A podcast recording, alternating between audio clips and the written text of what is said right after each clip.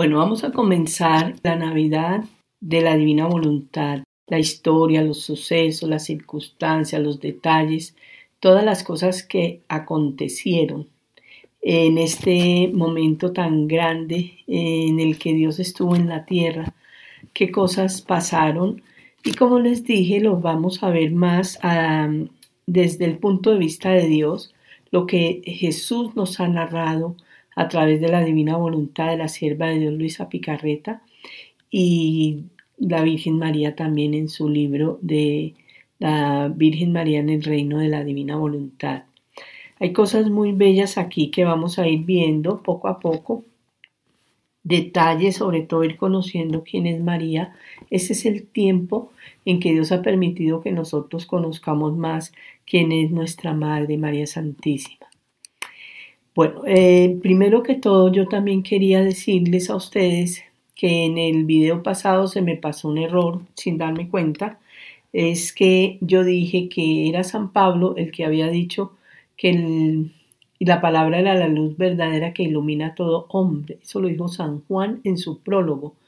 La primera parte del Evangelio de San Juan se llama el prólogo de San Juan y ahí es donde él dice las tres negaciones. En el principio existía la palabra, pero después dice que vino a los suyos, los suyos no lo recibieron, estaba en el mundo, el mundo no le conoció, la luz en las tinieblas y las tinieblas no lo acogieron.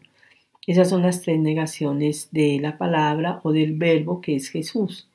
Y cuando él dice, y la palabra era la luz verdadera que ilumina a todo hombre. Otras narraciones de la Biblia dicen, y el verbo era la luz que ilumina a todo hombre. De todas maneras, eh, fue San Juan, no San Pablo. Bueno, ahora sí comenzamos con este segundo video que es la anunciación y encarnación del verbo divino. Vamos a empezar eh, primeramente con este video a ver quién es María antes de comenzar todo lo que es la historia en general de lo que es el nacimiento, perdón, la, la anunciación, encarnación del verbo divino, que es lo que vamos a ver en este video. Quiero yo primeramente eh, hablar de María Santísima. ¿Quién es María Santísima?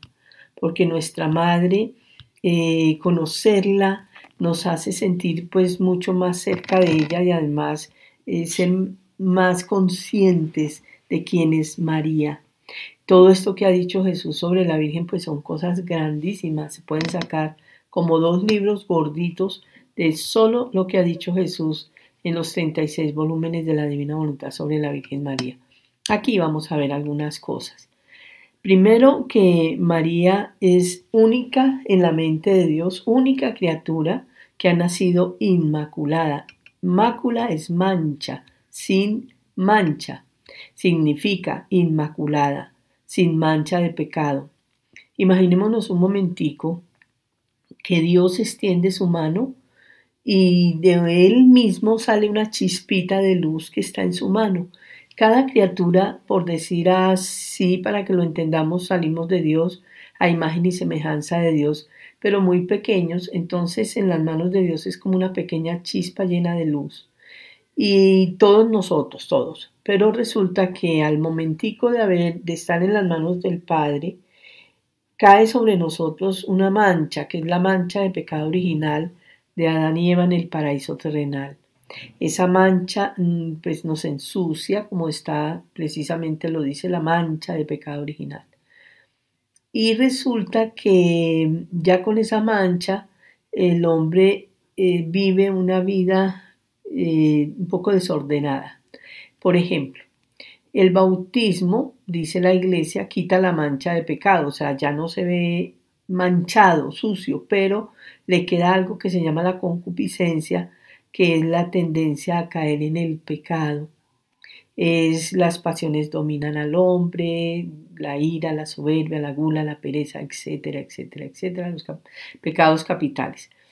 En María, eh, a María no la tocó la mancha de pecado y como no la tocó la mancha de pecado, María no tiene la concupiscencia, no tiene la tendencia a caer en el pecado. Esto lo hizo Dios con esta Virgen bendita que es la Madre de Dios y Madre nuestra, lo hizo para elegirla a ella como la Madre de Dios, para que el Verbo Divino pudiera venir a la tierra a rehacer lo que el hombre había dañado en el paraíso terrenal. Dios le dio al hombre unas condiciones en el paraíso terrenal extraordinarias, algo que nosotros que vamos leyendo los escritos, las personas que los hemos leído de la divina voluntad, vamos viendo lo extraordinario que es Dios y lo grande que ha hecho con el hombre y en el hombre, cómo lo hizo a imagen y semejanza, cómo era el hombre en el paraíso terrenal. María lo muestra perfectamente porque María es la nueva Eva y hace el papel que Eva debió haber hecho y no hizo, como Jesús el nuevo Adán, que hace también el papel que debió haber hecho Adán y no hizo.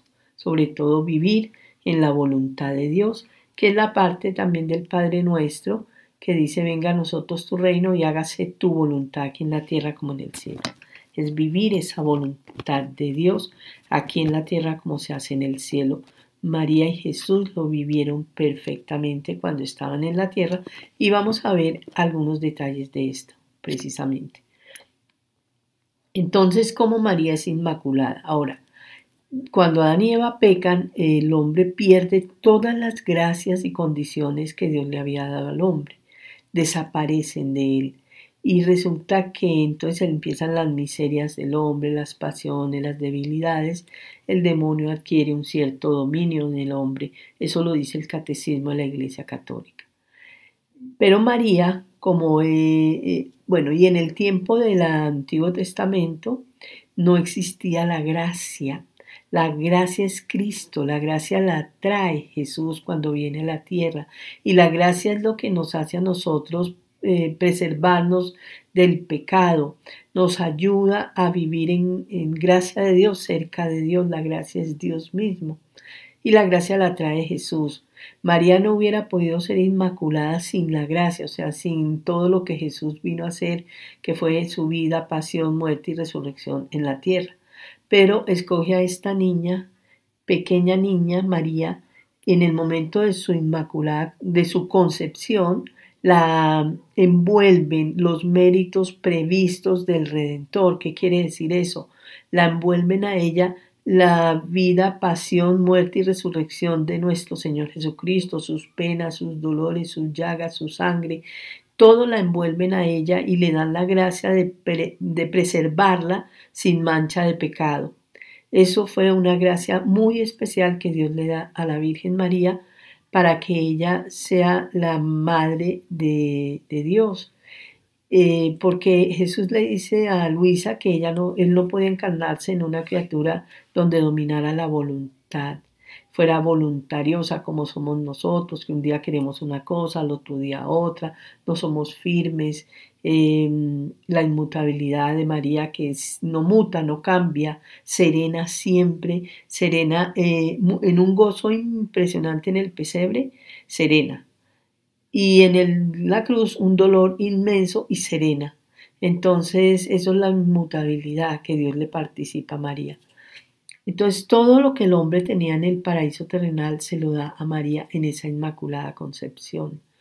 María, aparte de que no tiene la mancha de pecado, Dios le da como don su misma voluntad divina para que María la viva unificada, inclusive en uno de los eh, de las lecciones de la Virgen del libro de la Virgen María cuenta eso que Dios le hace una prueba en el momento de la Inmaculada Concepción y le pregunta eso sí le hace ver que es el hombre en pecado y que es el hombre en esta gracia del reino en esta gracia de, del paraíso terrenal y María escoge nunca nunca nunca hacer su voluntad sino solo vivir de voluntad divina y entonces la, ella se preserva inmaculada por esta razón. O sea, una cosa es la inmaculada concepción, es concebida sin mancha de pecado, inmaculada. Pero María permaneció inmaculada toda su vida porque nunca le dio vida a la voluntad humana. ¿Por qué decimos de esta manera? Porque Jesús dice en los escritos que el pecado es hacer actos conscientes en contra de la voluntad de Dios, desobedeciendo la voluntad de Dios. Por ejemplo, los mandamientos. No robarás, no robar. Y nosotros robamos. Estamos haciendo actos conscientes en contra de la voluntad de Dios, que es un mandato de Dios, una orden de Dios. Entonces María nunca, nunca hizo su voluntad, siempre la de Dios, y es lo que vamos a ir viendo en el transcurso de, esta, de estas grabaciones que vamos a hacer también aquí desde la encarnación del Verbo Divino hasta que Él eh, va al templo. Ahí ya se acaban. Y como les prometí, les termino con la lectura del volumen 35 de la prédica de Jesús a los niños de Egipto cuando tenía tres años, que hay cosas muy interesantes e importantes también para nosotros. Bueno, entonces María es inmaculada porque nunca pecó. Primero porque Dios en su concepción la crea inmaculada, o sea, la mancha de pecado no la toca. Al no tocarla, María no tiene la concupiscencia, la tendencia al pecado, las pasiones a ella no la dominan, vive un estado de eso también tiene que ver con, con, con, el estado de rey que Dios le dio al hombre en el paraíso, que era rey de, de la creación, pero no era solo rey de la creación, sino era rey de sí mismo. O sea que María viene a tener esa condición de reina, por eso la creación le obedece a María y también por eso ella es reina de ella misma, o sea, las pasiones no la dominan. Ella tiene el control de sus pasiones, no la dominan y no, no la arrastran al pecado como nos pasa a nosotros por la concupiscencia. Entonces María permanece inmaculada, eso ya es mérito de María porque el mérito de o sea, Dios le da a ella un regalo que es la inmaculada concepción. María es inmaculada porque nace sin mancha de pecado, pero al mismo tiempo se conserva inmaculada hasta el momento de su ascensión al cielo. En la tierra, digo, pues en el cielo obviamente también, pero estamos hablando pues en la tierra. Se conserva inmaculada porque nunca, nunca hizo uso de su voluntad humana.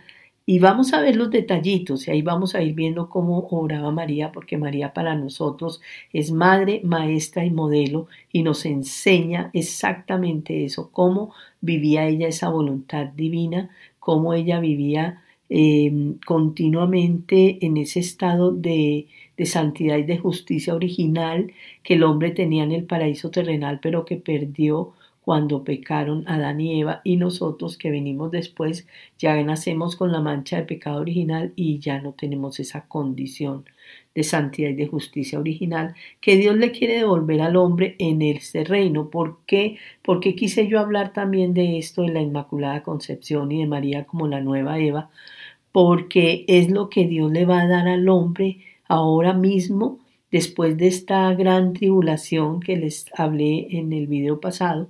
Viene el reino de Dios, ya viene Jesús en su segunda venida a instaurar el reino en la tierra y le va a devolver al hombre todas estas condiciones.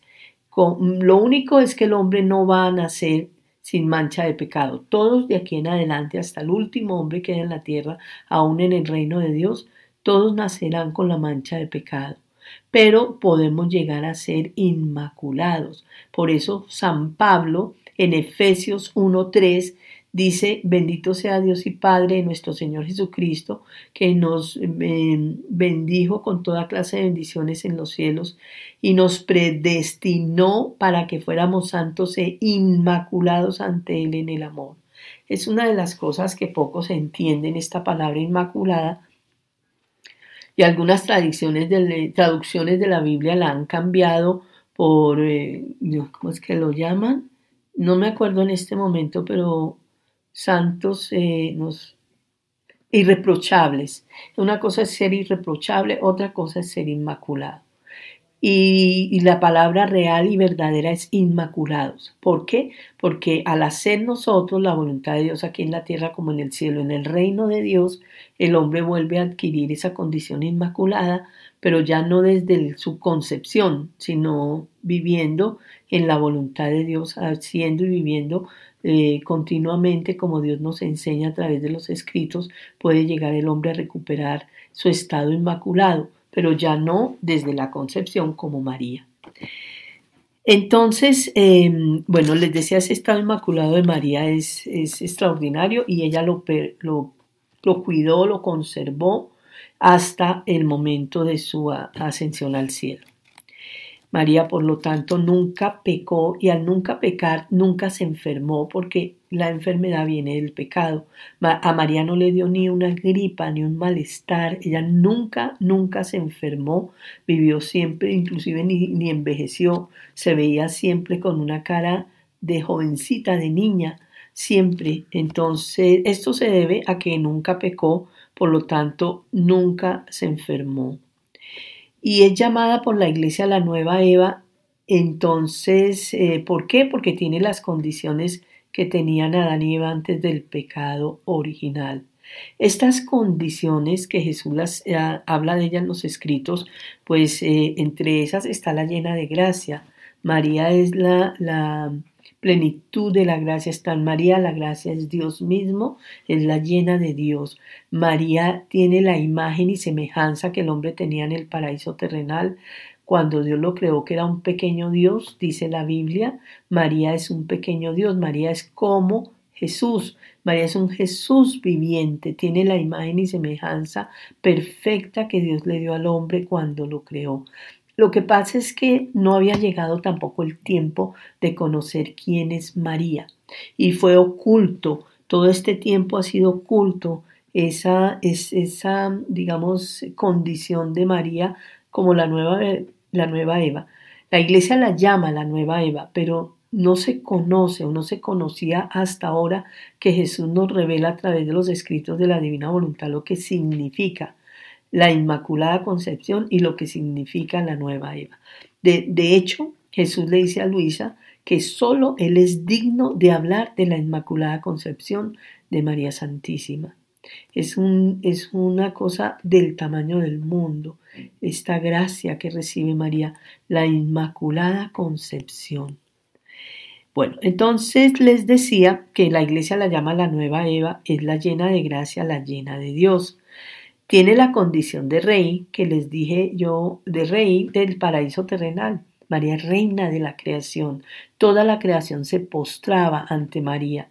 Y muchas veces cuando María iba caminando por el campo, las como que las flores querían hacer venias ante la Virgen y ella siempre les llamaba la atención y les decía que no hicieran eso porque ella no quería llamar la atención de nadie. Luego más adelante, ya cuando Jesús nace en la casita de Nazaret, está el niño todavía pequeño, está creciendo, eh, los animalitos le llevaban comida a ellos, los pajaritos les, les cortaban uvas de los árboles y les llevaban para comer, cantaban cada rato alrededor de ellos. En el momento de la Inmaculada Concepción también y y del nacimiento, de la concepción de Jesús, del Verbo Divino, también la creación se manifestó, cantos, los pajaritos, era como toda la creación en un gozo y una alegría increíble. Eh, solo el hombre que, no, que vino por el hombre no se inmutó, no hizo nada.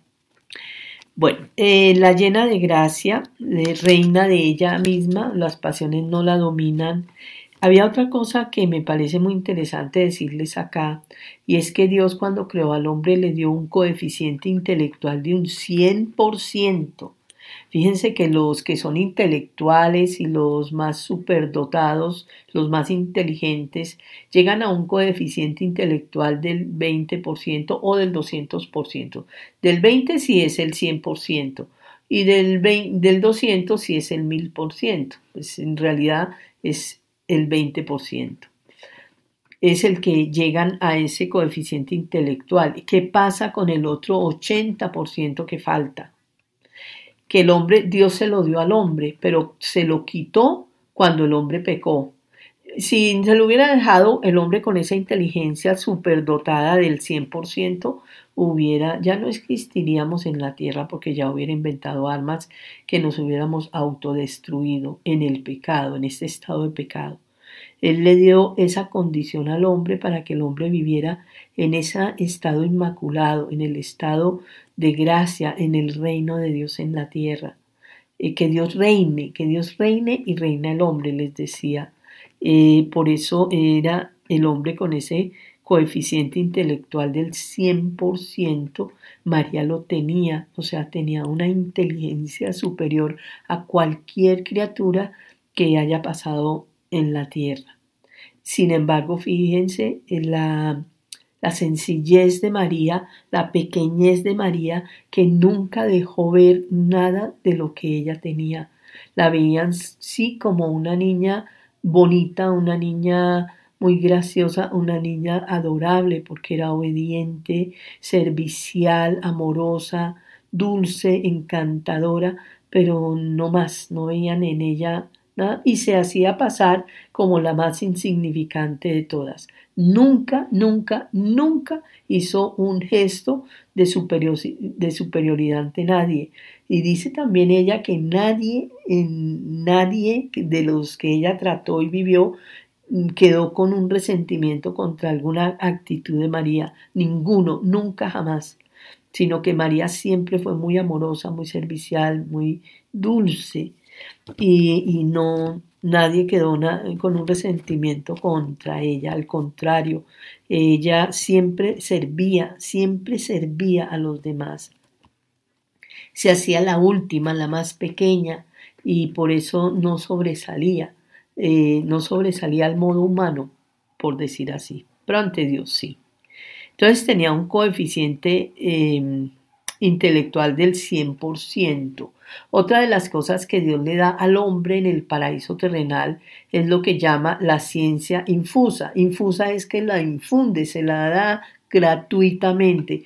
La ciencia infusa es el conocimiento de las matemáticas, de la anatomía, de la biología, de las ciencias, de la música, de todo lo que el hombre estudia años y años y años y cada hombre se especializa en un tema eh, específico. A María se lo dio todo. Con esa ciencia infusa, María tenía el conocimiento absoluto de todo lo que eran las flores, las frutas, los árboles, la, como les digo, la anatomía, la biología, eh, todo, absolutamente todo el conocimiento. Entonces, miremos a María, la sencillez, la pequeñez, que nunca mostró nada de estas cosas a la gente, siempre calladita, pequeña y la última, servía a todos. Por eso no llamó la atención. Tenía la ciencia infusa, sin embargo, y a pesar de que tenía un coeficiente intelectual del 100% y la ciencia infusa, el conocimiento de todas las ciencias, dice em, Jesús en los escritos, eh, y la Virgen está en el libro de la Virgen, ella misma, porque el libro de la Virgen se lo dicta María Santísima Luisa. En ese libro, María le dice a Luisa que después de la Inmaculada Concepción, inmediatamente después, Dios está tan feliz de por fin ver a una criatura en ese estado como salió de las manos de Dios al inicio de la creación. Y entonces el Padre Celestial la llena de mares de potencia. Al Padre se le relaciona con la voluntad y la potencia. El Hijo derrama sobre María mares. Mares es, imagínense, mares es cantidades que son demasiado, demasiado grandes. Entonces el Padre le participa mares de potencia. El Hijo mares de sabiduría. El Hijo es la inteligencia, el Padre es la potencia, el Hijo la inteligencia, el Espíritu Santo el amor. Al Padre con la voluntad y la, y la potencia se relaciona. Al Hijo con la inteligencia y la sabiduría, al Espíritu Santo con el amor y la memoria, las tres potencias del alma, voluntad, inteligencia y memoria que le dio Dios al hombre y no se lo dio a ningún animal ni a ninguna otra criatura en la tierra y eso es lo que nos hace muy diferentes a todo lo demás creado. Entonces, al el Padre le da mares de potencia, al Hijo mares de sabiduría, el Espíritu Santo mares de amor. O sea, a pesar de que María tenía el 100% de coeficiente intelectual, tenía la ciencia infusa, el conocimiento de todas las ciencias, el Hijo le da mares de sabiduría. O sea, la sabiduría de María era superior a cualquier persona de la tierra, a todos los duros, los sabios pues que han pasado sobre la tierra, María los sobrepasaba en abundancia, pero ella siempre pequeña, sencilla, no se dejaba conocer todo lo que tenía María. Es algo impresionantemente grande y bello. Bueno, eh, luego María también, eh, la parte del amor. Miremos esta parte que también es, a mí me parece verdaderamente apasionante cómo era el hombre antes del pecado original, lo que Dios le dio. Se lo dio a María y, y nos lo quiere dar a nosotros y volver, devolvérnoslo ahora cuando instaure su reino en la tierra. El amor. Jesús le dice a Luisa, yo hice a la criatura todo amor, los nervios son amor, la sangre es amor, las venas son amor. O sea, en la sangre, en el cuerpo, el hombre podía sentir el amor de su creador. Por dentro y por fuera, dice en cada pálpito de corazón, le digo, te amo, te amo, te amo. En todo su ser, lo estoy amando. Y dice, yo creé a la criatura única, únicamente para desahogarme en el amor. Entonces la inunda de amor el Espíritu Santo, siendo María un ser de amor. O sea, ella era completamente amor en todos sus poros. Ella sentía el amor en la sangre, en las venas, en los músculos, en el corazón, en cada pálpito. Cada que respiraba recibía el amor de Dios en la creación, porque también en la creación está el amor de Dios, en los árboles, en el sol, en el aire que respiramos, en el agua que tomamos. Todo eso se lo dice Jesús a Luisa. María lo experimentaba y recibía ese amor de Dios en todo. Entonces ella era un complejo de amor, como una fuentecita de amor de Dios que por donde caminaba ella como que dejaba una estela de amor, por decirlo así, para que imaginemos cómo era María, como un perfume de amor también. Por donde pasaba dejaba ese ambiente, ese algo que salía de ella, pero también ella trataba de ocultar todas estas cosas. Bueno, luego que el compendio de amor y el, Espíritu Santo le da mares de amor, entonces podemos imaginarnos a María Además, María es evangelio viviente. Evangelio viviente quiere decir que todo lo que Jesús nos dijo que fuéramos y que hiciéramos, María lo vive en plenitud. Cuando dice Jesús que se amen unos a los otros como yo los he amado, María ama con el mismo amor de Dios a todos, a todas las criaturas, a todas las personas y por supuesto a Dios. Ama con el mismo amor de Dios porque está cumpliendo también esta parte del Evangelio que se amen los unos a los otros como yo los he amado. Luego cuando dicen sean perfectos como el Padre Celestial es perfecto, María es perfecta como el Padre Celestial es perfecto. Por eso en María todo el Evangelio se cumple en plenitud. Eh, y ese sean perfectos también implica cuando Jesús dice, quien me ve a mí ve al Padre, María perfectamente podía decir, quien me ve a mí ve a Jesús, por lo tanto al Padre, porque en María estaba eh, la imagen de Dios perfectísima. Y luego que todos sean uno, que también dice Jesús, que son tres frases del Evangelio que en todos estos dos mil años de, del hombre de, pues de la de la segunda venida de Jesús, donde trajo la gracia, pero que el hombre no ha salido de la concupiscencia, no ha salido del paraíso, del perdón, del destierro y no ha entrado, no ha regresado al paraíso, que es lo que vamos a hacer ahora después de esta gran tribulación, como que se abren las puertas del paraíso para que el hombre vuelva a entrar a ese estado del paraíso, vuelva a entrar al reino de Dios que ya existió cuando Adán y Eva vivían en el paraíso terrenal antes del pecado. Cuando ellos pecan se acaba el reino de Dios en la tierra, comienza el reino del hombre, eh, mundo, demonio y carne, y el reino de Satanás también.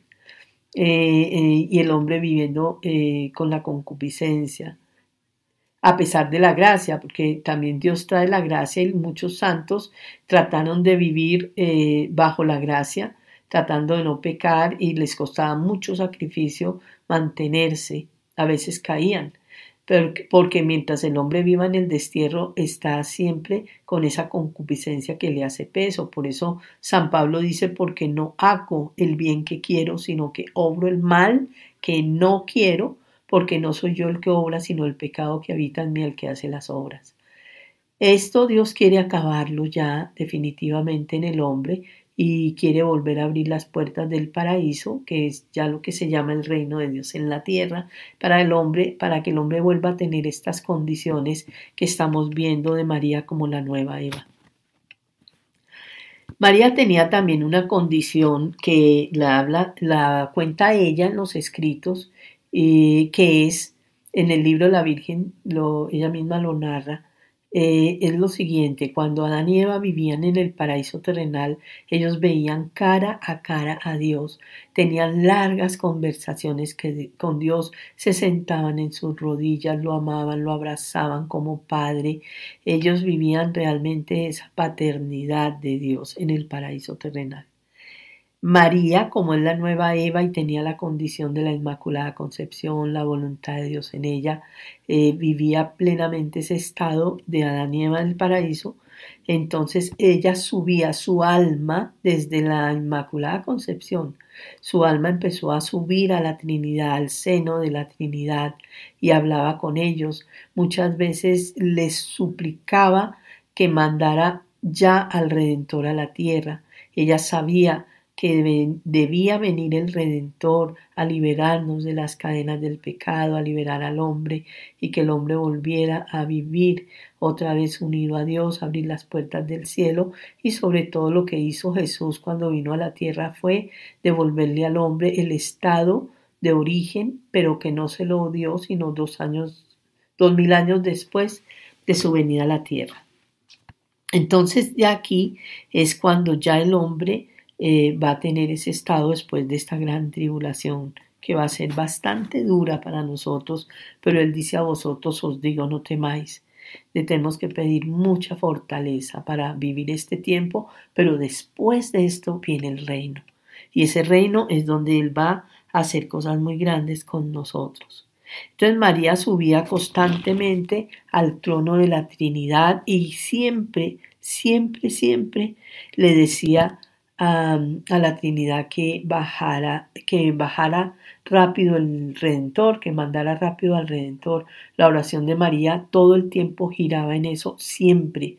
Y nosotros debemos en este tiempo pedir el reino, que venga este reino, que venga pronto el reino de Dios a la tierra.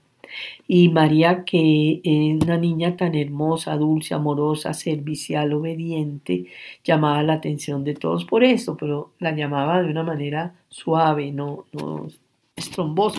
Y dice Jesús de María, mi madre poseía mi voluntad y la hizo como Dios mismo. O sea, algo grande de María es que hizo la voluntad de Dios como la hace Dios muy, muy especial y muy grande. Después lo dice Jesús de Luisa, tú debes hacer mi voluntad como la hago yo y todo el que quiera vivir en mi voluntad debe hacer mi voluntad como la hago yo. Entonces, esto es lo que es un poco de conocer quién es María, cuál era el estado de María para que podamos entender mejor esta esta Navidad, este nacimiento, esta encarnación del Verbo y todo lo que fue pasando hasta la, mm, la pérdida y hallazgo de Jesús en el templo cuando tenía 12 años de edad.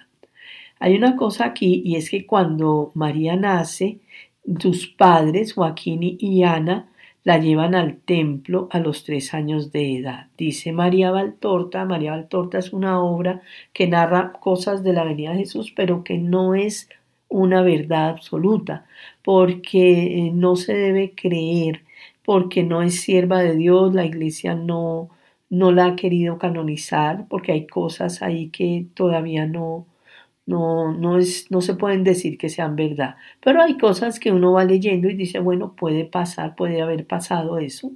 Yo se los digo así. De Luisa sí. Luisa ya está como sierva de Dios en la iglesia y además los los libros ya han sido aprobados por los teólogos. ¿Qué quiere decir eso? Que no encontraron absolutamente nada en contra de la doctrina de la Iglesia.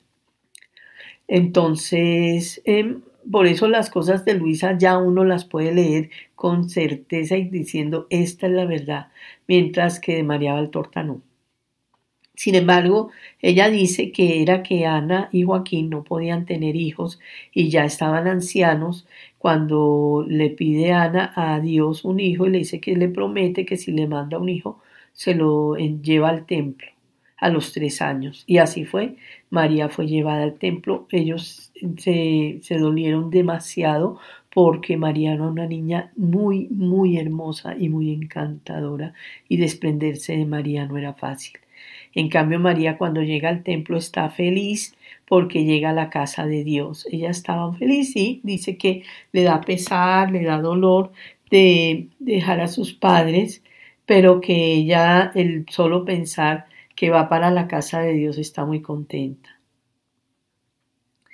Bueno, eh, Así es, María ya en el templo vive una vida eh, de reparación de las comunidades religiosas. Ella es atenta a cada orden que le dan a cumplirla porque ella dice, esta es la voluntad de Dios, la campanita que sonaba de los horarios, ella corría a servir, a atender, a cumplir, a obedecer, porque ella decía que era la voluntad de Dios que la llamaba. En esa ella iba, su almita subía a la Trinidad y volvía y bajaba, subía y bajaba, subía y bajaba. Hay algo también aquí muy bello y es que eh, en estas subidas ya tiene 12 años, ella dura 12 años en el templo. Quiere decir que cuando María sale del templo tiene 15 años. Y estando ya de esos 12 años cumplidos en el templo, o sea, ya de 15 añitos, ella mm, llega un momento en que sube a la Trinidad y cuando sube a la Trinidad, Dios le anuncia que se debe casar, que Él la quiere casada, que se case. Dice María que ella en un momento muy pequeño se turbó.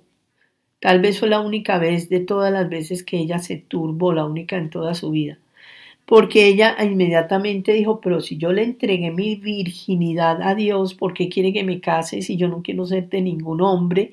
Yo no quiero ser sino de Dios. Además, también lo dice ella en su libro, que ella no sabe amar en modo humano, que ella ama en modo divino, ama como ama a Dios. Entonces no puede darle el amor a un hombre en modo humano como las demás criaturas porque ella no estaba como para eso. Dice que se turba, pero en el mismo instante se tranquiliza diciendo, Dios jamás me pediría algo que fuera en contra de mi voluntad y, y de mi santidad, dice, sobre todo algo en contra de mi santidad. Entonces, en ese momento María se tranquiliza y dice que si eso es lo que Dios quiere, ella lo hace. Pero lo más increíble de María es que ella sigue trabajando en el templo, se queda calladita, ella no va y le dice al sumo sacerdote, mira, es que Dios me dijo que me iba a casar, nada, se quedó callada, dejó que Dios moviera las cosas. Estas son las actitudes de María que debemos nosotros ver, cómo María va dejando que Dios mueva todas las cosas, se queda tranquila. Entonces llega el sumo sacerdote y le dice a, la, a María de 15 años que ya es hora de casarse, que le van a conseguir un esposo. Y, entonces ella acepta porque ya Dios se lo había dicho.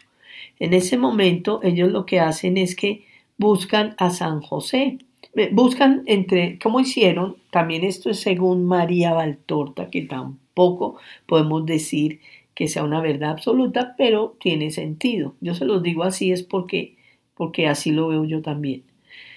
Dice que en esa época eh, reunieron a todos los hombres que estaban en edad de casarse y les dan un lirio, les dieron un lirio a todos y el lirio que más rápido floreciera es el que se escoge como el, el digamos, el marido, el esposo de la Virgen.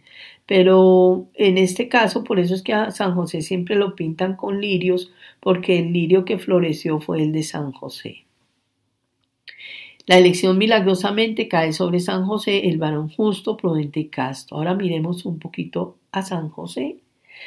Como Dios hace todo tan perfecto, Dios todo, todo, todo lo hace bien. Somos nosotros los que no entendemos los modos de Dios. Muchas veces nos enojamos con Él, muchas veces no queremos hacer su voluntad cuando Él todo lo hace bien. Y Él dice ahí que, o sea, solo es pensar un poquito quién era San José. San José era un hombre casto, un hombre puro ante Dios. Le había ofrecido su castidad a Dios, ya lo vamos a ver. Y, y claro, él no, Dios no podía ponerle a la Virgen un hombre que no fuera casto, justo, prudente. San José también es uno de los santos que poco se conocen, pero es un santo tan extraordinario para que Dios lo haya escogido para ser el esposo de María en la tierra, que María es esposa de Dios, esa es otra de las condiciones que tiene María, hija del Padre, esposa del Espíritu Santo y madre del Hijo. La Trinidad eh, tiene con ella una relación directa y Dios la pone en manos de, un hombre casto, un hombre que la va a cuidar, que la va a apoyar, que va a estar con ella y que va a cuidar también a ese niño que va a venir a la tierra, que es Dios encarnado.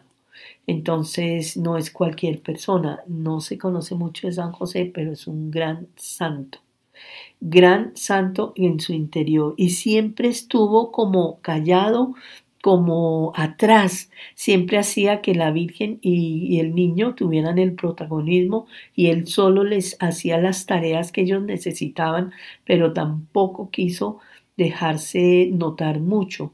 Él estaba ahí en ese cumpliendo lo que le tocaba hacer.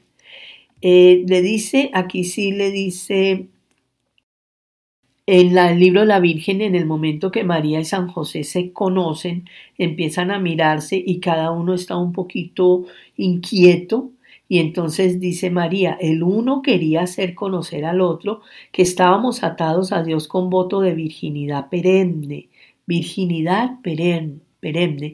O sea, San José le había entregado a Dios su castidad y María su virginidad entonces eso implicaba que ninguno de los dos podía tener relaciones nunca, nunca, porque le habían entregado a Dios este voto.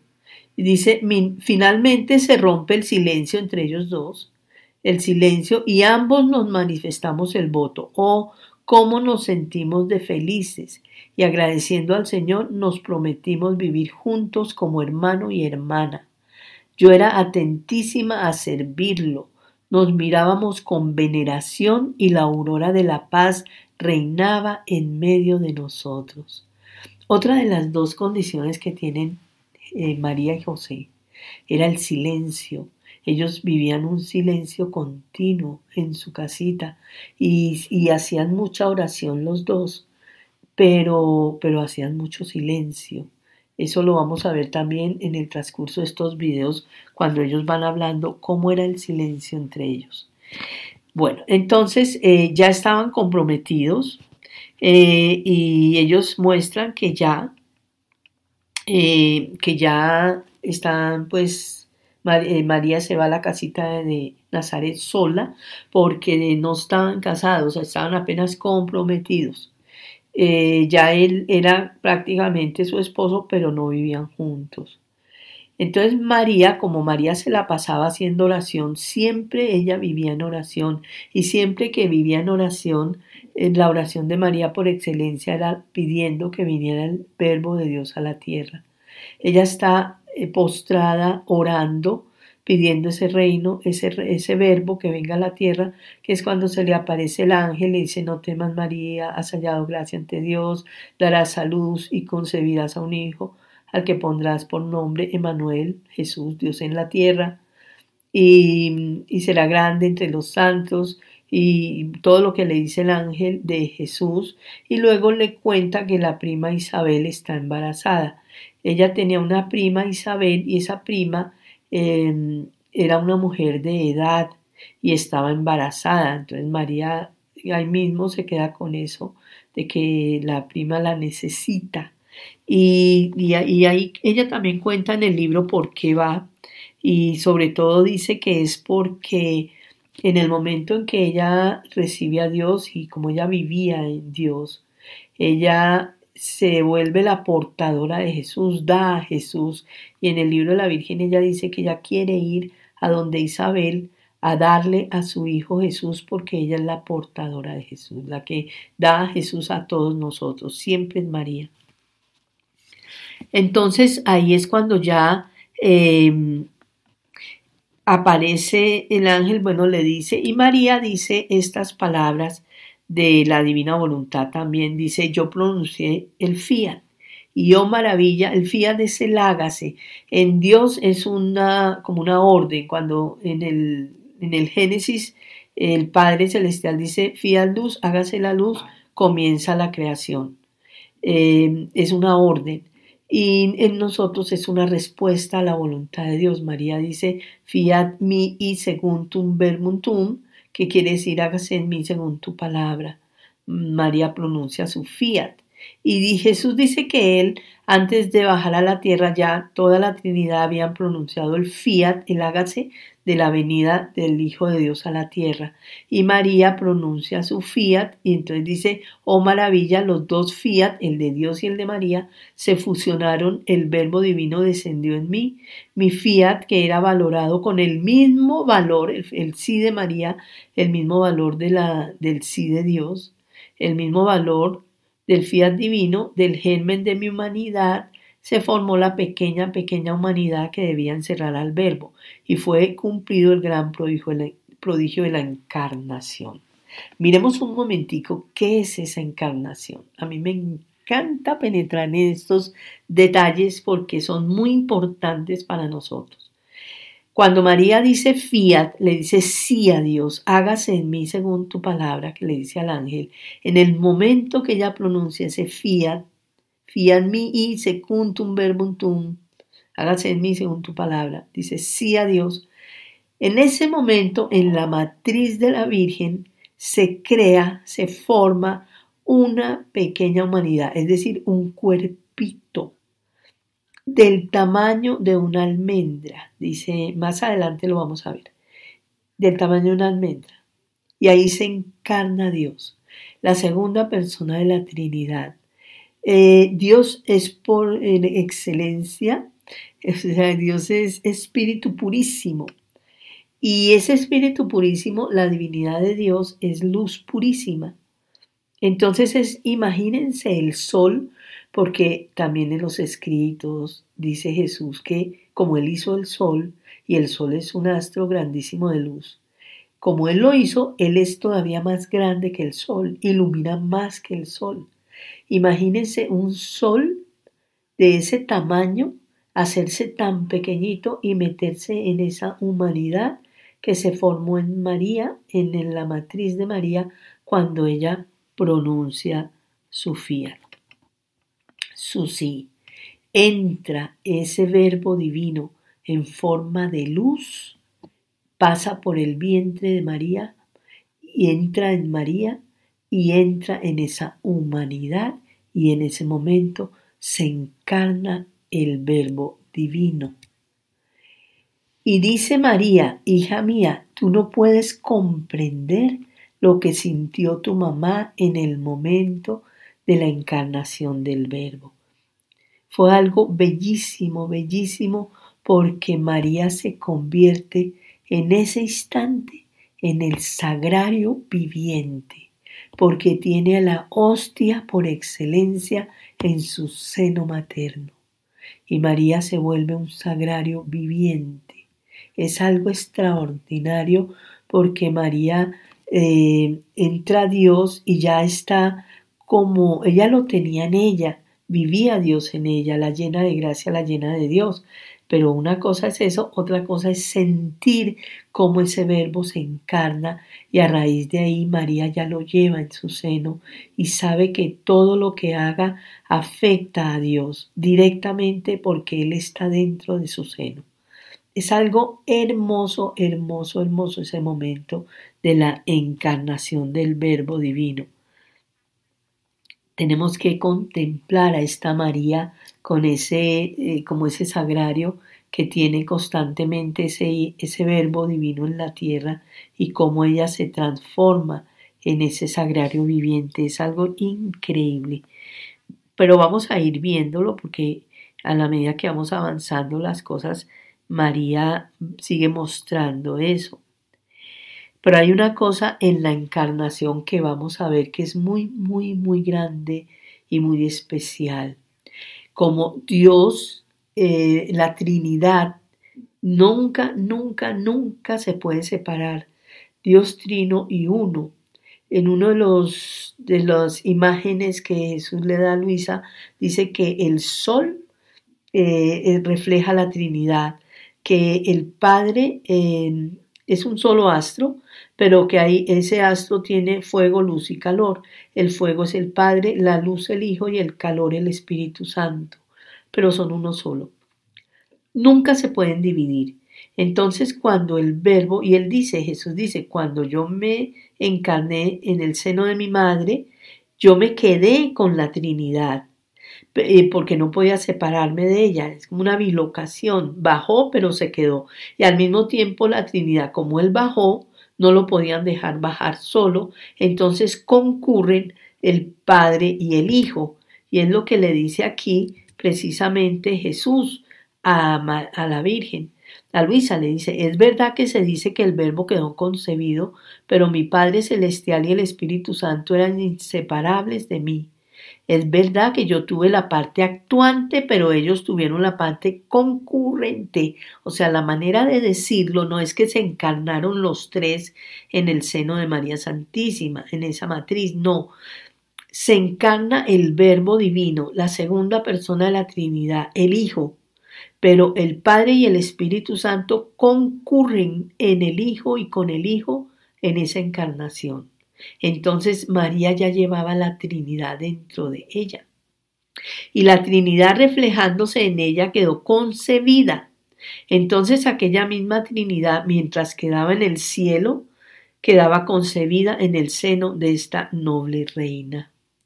Eso es lo que también la Iglesia llama la inhabitación de Dios, una gracia que le reconoce a la Virgen que Dios habitaba en ella, por lo tanto María tenía la gracia de la inhabitación de Dios, que es la Trinidad o Dios reinando, viviendo, habitando dentro de la Virgen María.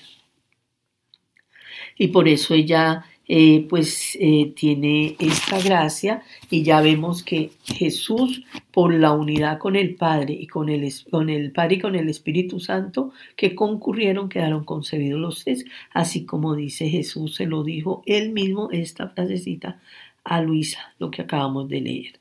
Que la Trinidad misma quedó concebida en el seno de María Santísima pero no solo la Trinidad, hay otra parte también impresionante. Es que esto es muy bello, muy, muy bello. Resulta que San, aquí sí dice San Pablo, en él somos, nos movemos y existimos. Es uno de los misterios más grandes que también muy poco se habla, muy poco se contempla, muy poco se medita. En él somos, nos movemos y existimos en Jesús. En Jesús todas las criaturas estamos en su humanidad. También en una lectura Jesús le dice a Luisa que él podría decir que su humanidad, o sea, su cuerpo, está formado solamente de pequeñas criaturas. Todas, todas, todas estamos en su humanidad. Él es la cabeza. Hay quien dice que el cuello es María porque es la unión entre la cabeza y las criaturas pero es alguien que dice que no es real, o sea, no lo ha dicho Jesús, Él es la cabeza de la iglesia y todos nosotros somos su cuerpo, estamos en todo el cuerpo de Jesús. Y entonces Él dice que por eso en la pasión, cuando le dan eh, los latigazos, Él veía caer partes de su piel, del pelo, de la sangre misma, cae por todas partes donde Él iba en su pasión, y Él decía que Él lloraba viendo a los miembros de su cuerpo, a nosotros, sus criaturas, que se apartaban de él, que son los que se iban a condenar, porque se apartaban de Jesús. Y en el momento que él resucita, también se lo dice a Luisa, recoge toda su sangre, sus pelos, sus cabellos, pues su, su sangre y sus carnes, pedazos de carne, y vuelves y los pone en su cuerpo, y eso significa que todos, aun los que estaban eh, predestinados, no los que, los que habían escogido la condenación eterna, podían en el momento que quisieran salvarse, porque Jesús los reincorpora cuando resucita. Nadie, nadie, nadie quedó por fuera de la salvación, de la redención de Jesús, porque a pesar de que quisieron, y son ellos los que quieren separarse de Dios, Él vuelve y los reincorpora en el momento de su resurrección, entonces por eso todos, todos, todos se pueden salvar. No hay nadie que no se pueda salvar, haya hecho el pecado que haya hecho, pero tiene que arrepentirse y tiene que tomar eh, los sacramentos y las cosas que Dios dejó para el hombre para que recibiéramos la redención a través de esos sacramentos. Bueno, entonces vamos a ver qué pasó. Todos estamos en Jesús, todos, todos, todos. Y Jesús le dice a Luisa algo como esto. Dice, en cuanto la potencia divina formó esta pequeñísima, pequeñísima humanidad, tan pequeña que podía compararse al, tamaño de una avellana, o sea, como una almendra, pero con los miembros todos proporcionados y formados, o sea, el cuerpo, el cuerpito pequeño que se forma cuando María dice fiat, donde después Jesús, la segunda persona de la Trinidad, se encarna, y entonces ya es Jesús en ese vientre de María. Ese pequeño niño estaba ya formado, su cuerpo completamente formado. No tuvo como nosotros la, el desarrollo de un feto, de que se van formando los miembros y se van desarrollando hasta los nueve meses.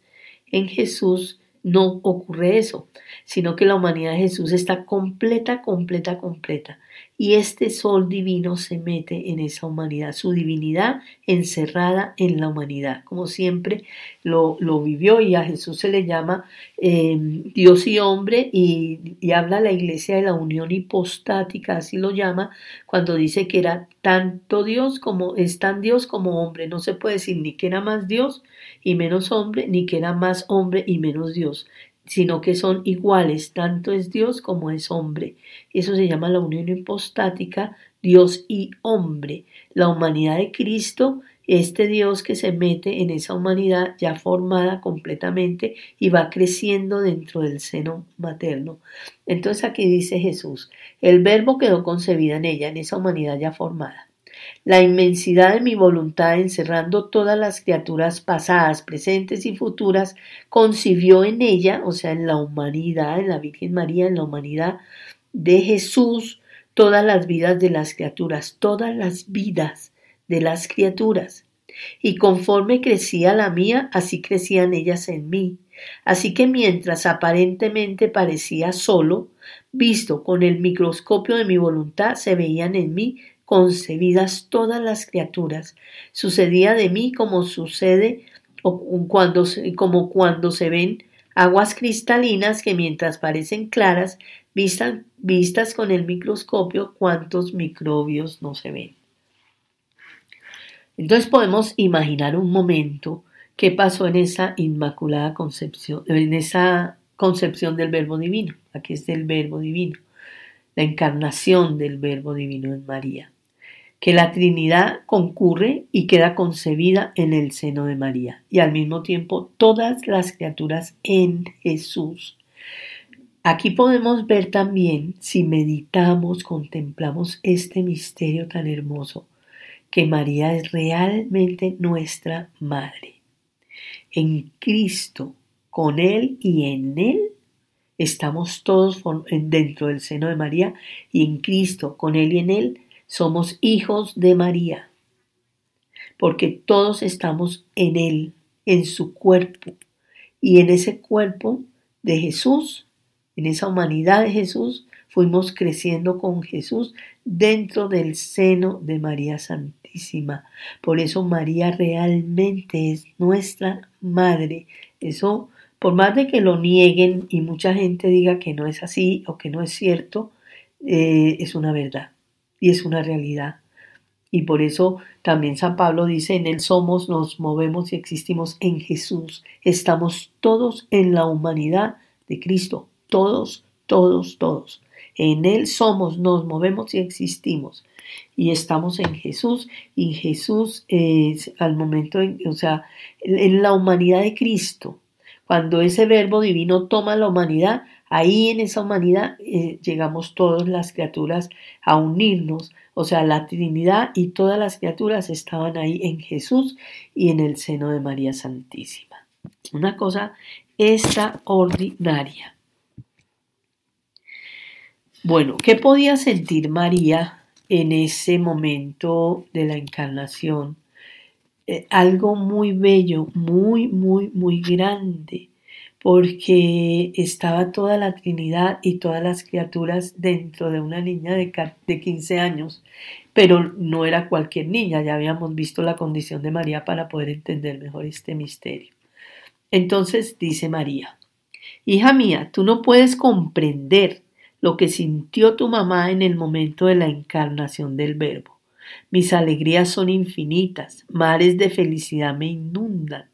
Ahora tú debes saber que para tu mamá comenzó una nueva vida. Yo estaba al día de todo, de todo lo que hacía mi hijo. Lo veía devorado por mares de llamas de amor. Cada latido suyo, respiro y pena eran mares de amor que hacía salir. Envolvía a todas las criaturas para hacerlas suyas por fuerza de amor y del dolor. Ahora veamos por qué ha morido, por qué dolor. Dios es amor purísimo y Él ama a sus criaturas con locura, con locura verdaderamente. ¿Y por qué de dolor? Porque resulta que como nosotros todos nos, nos metimos o nos encarnamos o estamos en la humanidad de Cristo, todos llegamos con nuestros pecados como somos, nuestras pasiones que nos dominan, y así estábamos dentro del seno de María y en la humanidad de Cristo. Y Él por eso siente mares de dolor y siente mares de amor porque Dios ama a la, a la, criatura con locura y Él no veía la hora de venir a encarnarse en el seno de María Santísima, por eso Él no tiene sino 15 años.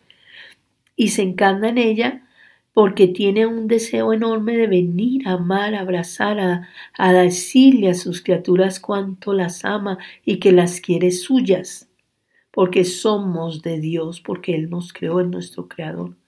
Entonces Él tenía una ansia de abrazar a sus criaturas, pero sentía el peso del pecado de nosotros y sentía el dolor. Y Él vive dentro del seno de María Santísima una pasión una pasión con fuego, espinas de fuego, latigazos de fuego, clavos de fuego, se lo dice a Luisa. Y es de eso se trata la novena de Navidad también, que hay en la Divina Voluntad, unas meditaciones donde Dios suplica a su criatura su amor, una cosa hermosa. También la vamos a sacar eh, aquí en estos días, la voy a poner en, para, pues, para que ustedes vean también esa parte que es muy hermosa. La novena de Navidad es el libro que yo he visto único, único, único entre todos los libros que hablan de Dios. Y son palabras de Jesús, donde Él muestra el amor que tiene por las criaturas y es una cosa de locos, de no creerlo, de no imaginarnos. Pero ya lo vamos a ver, un pedacito vamos a ver aquí y otro ya después cuando veamos la novena completa. Bueno, dice, Dice también eh, Jesús, Hija mía, tú debes saber que desde que yo fui concebida, o sea, cuando María tuvo el momento de la Inmaculada Concepción, te amé como madre, te sentía en mi corazón, ardía de amor por ti, pero no entendía el por qué.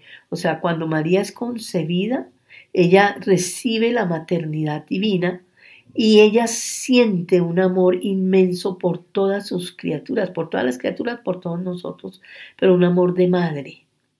Y ella no sabía por qué, ella dice, no, no, no entendía el por qué. El fiat divino, o sea, la divina voluntad, me hacía hacer los actos, los actos de madre. Ella cubría, nos cubría con su manto, no, con su maternidad, estaba atenta a todas las criaturas pasadas, presentes, futuras, como son las oraciones que Jesús nos enseña en la divina voluntad. Entonces ella decía, me hacía hacer los actos como madre, pero me tenía oculto el secreto. Pero en cuanto se encarnó el Verbo Divino, me reveló el secreto y comprendí la fecundidad de mi maternidad que no sólo debía ser madre de Jesús, sino madre de todos, y esta maternidad debía ser formada sobre la hoguera del dolor y del amor. Del dolor precisamente porque todos estando ahí teníamos los pecados en María. María, o sea, Jesús es, es Dios mismo, pues es santidad purísima. Y en Él estábamos todos nosotros con nuestros pecados, en esa humanidad. Y en María, en el vientre de María también. Todos nosotros con nuestros pecados cuando María es inmaculada y no sabe lo que es el pecado. Pero lo sentía y sentía males de dolor porque ellos empezaban a reparar con dolor. Hija mía, cuánto te amo, te he amado y te amo. Entonces, estas son cosas extraordinarias, extraordinarias que nosotros debemos comprender qué es lo que hay en esta Navidad realmente, en todos estos misterios. Se los dije que lo íbamos a ver como con la mirada de Dios, que es lo que Jesús le ha mostrado a María. Eh, en estos escritos de la Divina Voluntad y la Virgen en el libro de la Virgen. Bueno, ah, aquí viene esta, eh, esta meditación es muy especial porque cuando tiene María la encarnación eh, del Verbo Divino, ella piensa en Isabel, una anciana que está embarazada. O sea, lo primero que hace María es ir a servir y ella lo dice en su libro que quería como portadora de Jesús llevarle a Jesús a Isabel. Pero hay una cosa muy bella de María y es que ella va dejando a Dios obrar. Esto es parte fundamental en la divina voluntad, que dejemos obrar a Dios. A veces queremos interponernos en la voluntad de Dios, actuar y hacer las cosas por cuenta nuestra, y, no vemos cómo María, siendo madre, maestra y modelo de nosotros, dejaba a Dios obrar. Pudo haberle dicho, ah, porque San José fue la que la, llevó a donde Isabel, eran como tres días de camino en burrito, y la llevó y la dejó allá. Pero, pero María no le dijo nada a José, no le dijo que ella ya estaba llevando al Hijo de Dios en su seno, no le dijo que el ángel se le había aparecido, no le dijo nada. Y así calladita llegó a, a Incarem, donde vivía Ana y donde vivía, perdón, Isabel. Y resulta que cuando Isabel la ve y dice, eh, es una cosa muy bella, porque la palabra del Padre es Jesús, la palabra misma de Jesús es el mismo y la palabra de María es Jesús. María cuando le saludó a Isabel, Isabel sintió la gracia, le estaba aportando a Jesús y María Isabel lo sintió y dice cuando escuché tu saludo, ella solo le dijo shalom, que es el saludo que de los judíos, shalom. Hola. Y ella eh, en ese saludo, en esa palabra de María sale Jesús a Isabel y ella siente y ahí mismo ve porque el Espíritu Santo le muestra, pero cuando entra esa palabra de María en Isabel, llega a Juan Bautista que está en el vientre de Isabel y le llega la gracia a Juan Bautista.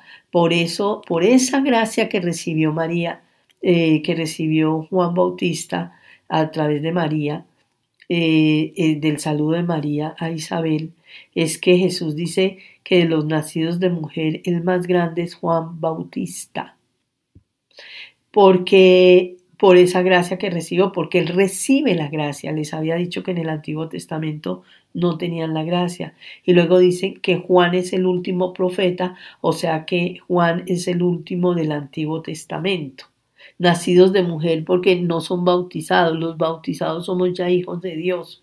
Entonces, de todo el Antiguo Testamento el más grande es Juan Bautista porque recibió la gracia en el vientre de su madre Isabel por María Santísima. En ese momento. Y en ese momento Isabel también ve que María es la madre de Dios y siendo Isabel una anciana y María una niña de 15 años, Isabel se le postra diciéndole, ¿de dónde aquí que la madre de mi Señor venga a mí? Ella está encantada, fascinada de, recibir a María porque ella es la Madre de Dios, la Virgen elegida para ser la Madre de Dios. Y ahí es donde María eh, contesta con el Magnificat. Le dice, proclama mi alma la grandeza del Señor, se, aleja, se alegra mi espíritu en Dios mi Salvador, porque ha mirado la humillación de su esclava. Ahí está el Magnífica que pronuncia la Virgen en el momento que Isabel la reconoce. Pero María es que es eso, ella calladita, calladita, va dejando que Dios mueva las cosas. Qué difícil es hacer eso que hace María, estarse quietos, quietos, solo contemplando a Dios y esperando que Dios mueva todas las cosas y estar dispuesta a lo que sea. Y es tanto a lo que sea que María dura ahí mismo, em, dura tres meses más o menos, porque ella espera hasta que Juan Bautista eh, nazca. Y, cuando Juan Bautista nace, entonces ya ella, ya José la recoge a los tres meses tenía y obviamente que cuando José la recoge la ve embarazada. Se da cuenta que ella está embarazada y él se queda muy eh, sorprendido de verla embarazada porque nunca pues habían hecho votos, el de castidad, ella de virginidad, y cómo así que llega y la encuentra embarazada. Estas son de esas cosas que uno no sabe ni, o sea, uno diría, ¿qué pienso de esto? ¿Cómo lo veo? ¿Cómo lo entiendo? Que Dios permita estas cosas, porque María no le dijo nada a José cuando la llevó donde Isabel, ya la encuentra embarazada, ¿qué puede pensar él? Y, María. Y también además es tremendo porque ellos se regresan a la casita de Nazaret. María no dice nada en el viaje, pero sabe que él está sufriendo. María no está sufriendo por ella, ella está sufriendo porque San José está turbado, está pensando eh, qué pasó aquí, habíamos hablado, pero San José tampoco le dijo nada a María, sino que cuando él la lleva a la casa, la lleva con la idea de dejarla, y, la Biblia dice que la repudió en silencio. Repudiar no es lo que hoy en día es repudiar, que es guacala, que asco, no quiero tocar, no quiero acercarme, no. Repudiar para ellos era, eh, inclusive era eh, como denunciarla públicamente y que la apedreaban y que él decía, este no es mi hijo, yo no me caso con esta mujer.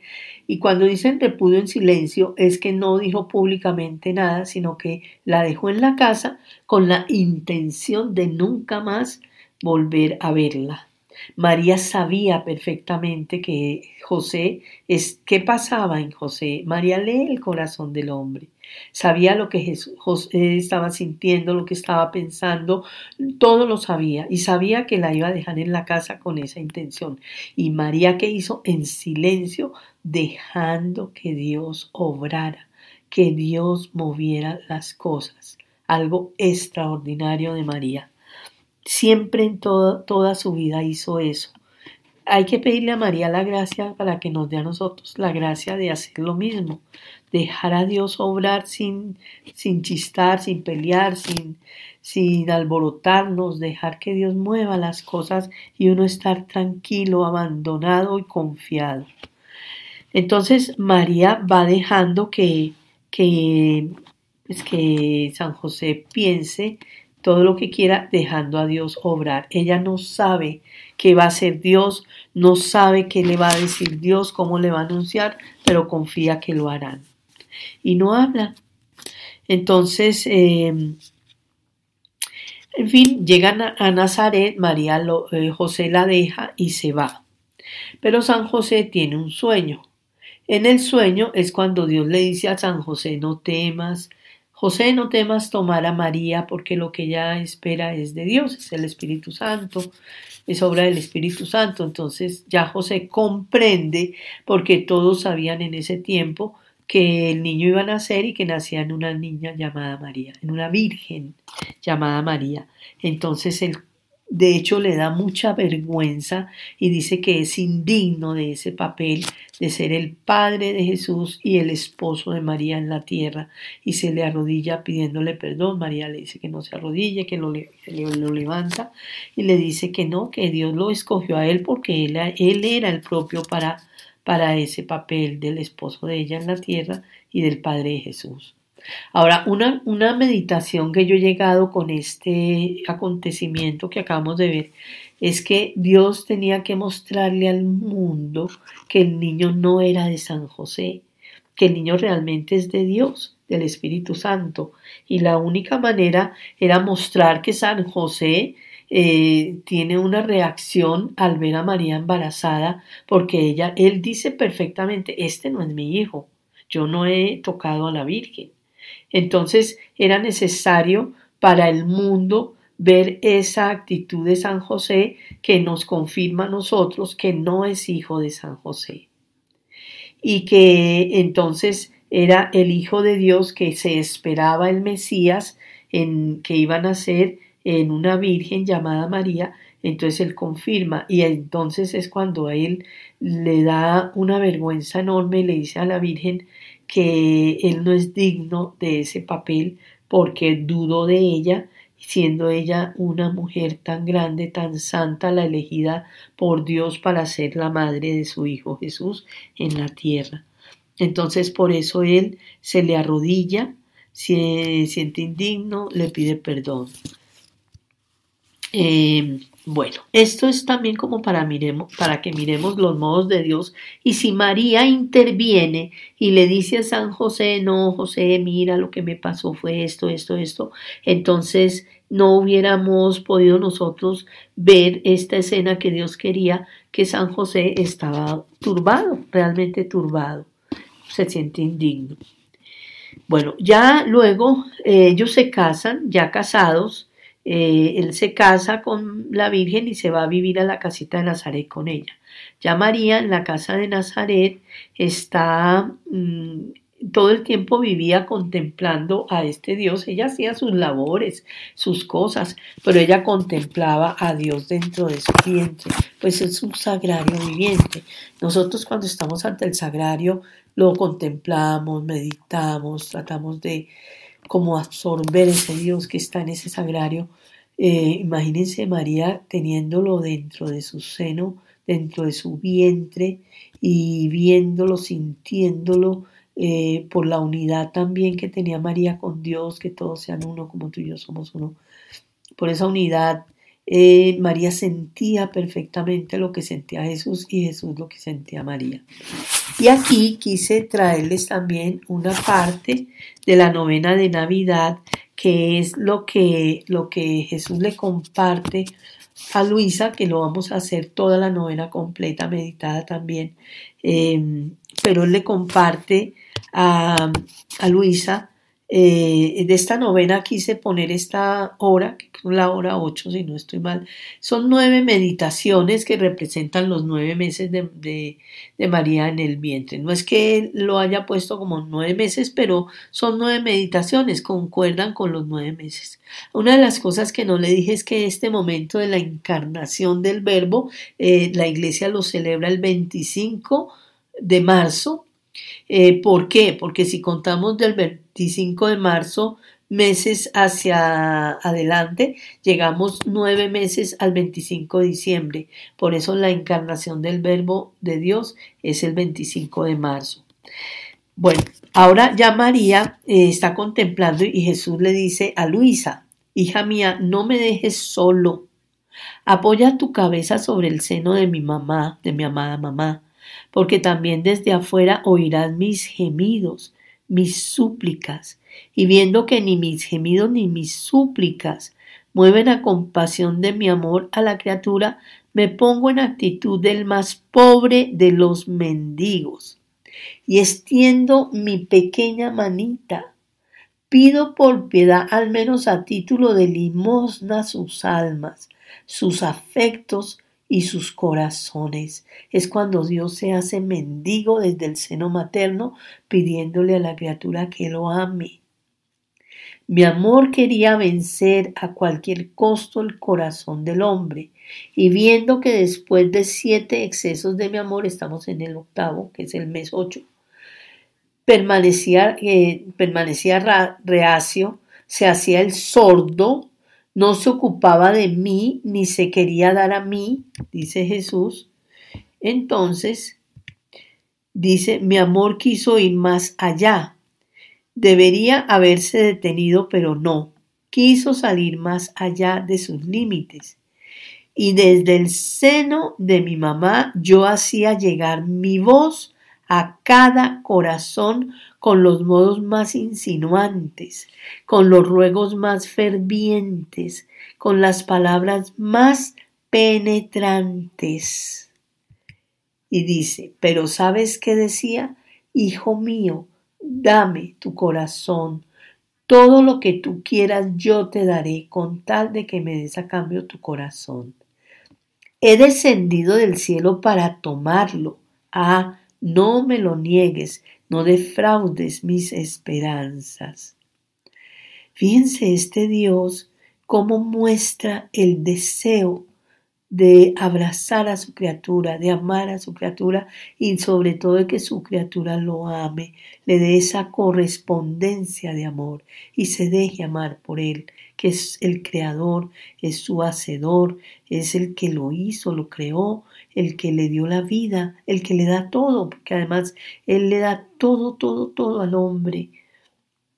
Entonces, él llama al hombre. Aquí quiero hacer una reflexión antes de acabar, que esto ya es lo último, y acabamos este video.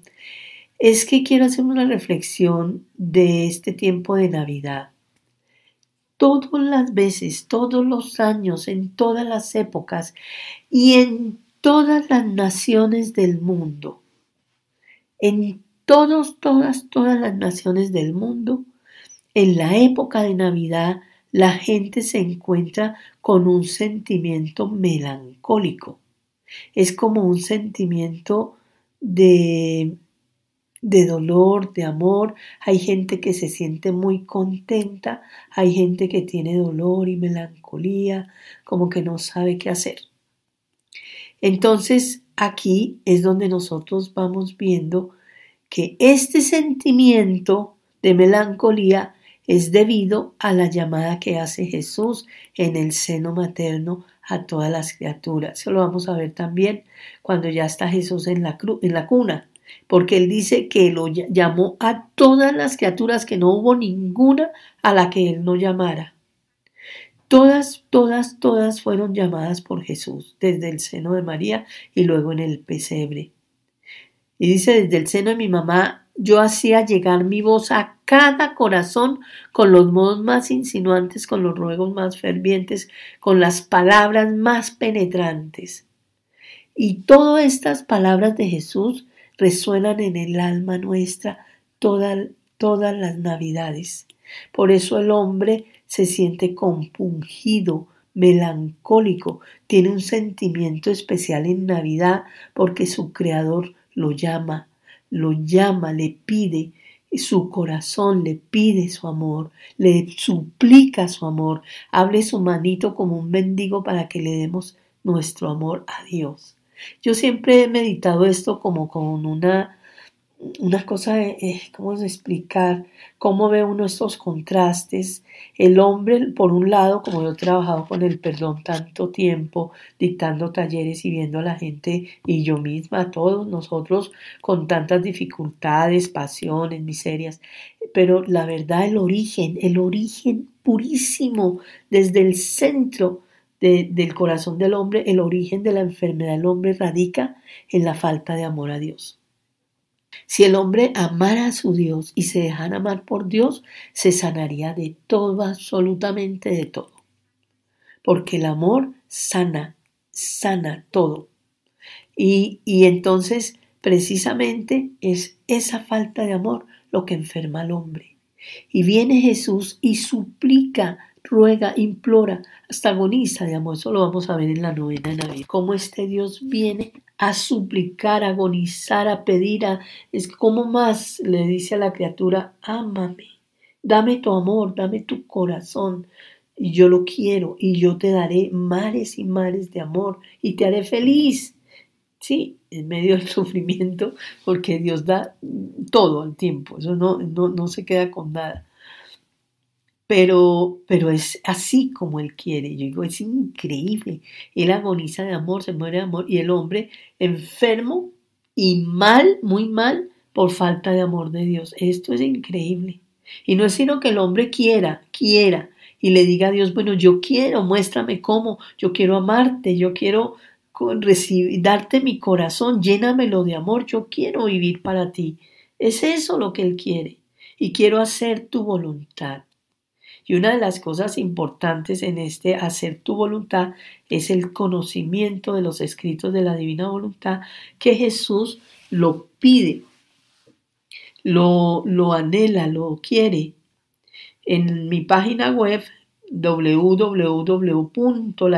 amor en uno de los audios yo tengo unas conferencias sobre el conocimiento de la divina voluntad, que es lo que él, cosas de los que él habla en esos escritos. Ahí pueden ver y encontrar estas lecturas. Bueno, acabamos este video de hoy. Ya con la encarnación del verbo aprendimos muchas, muchas cosas bellísimas.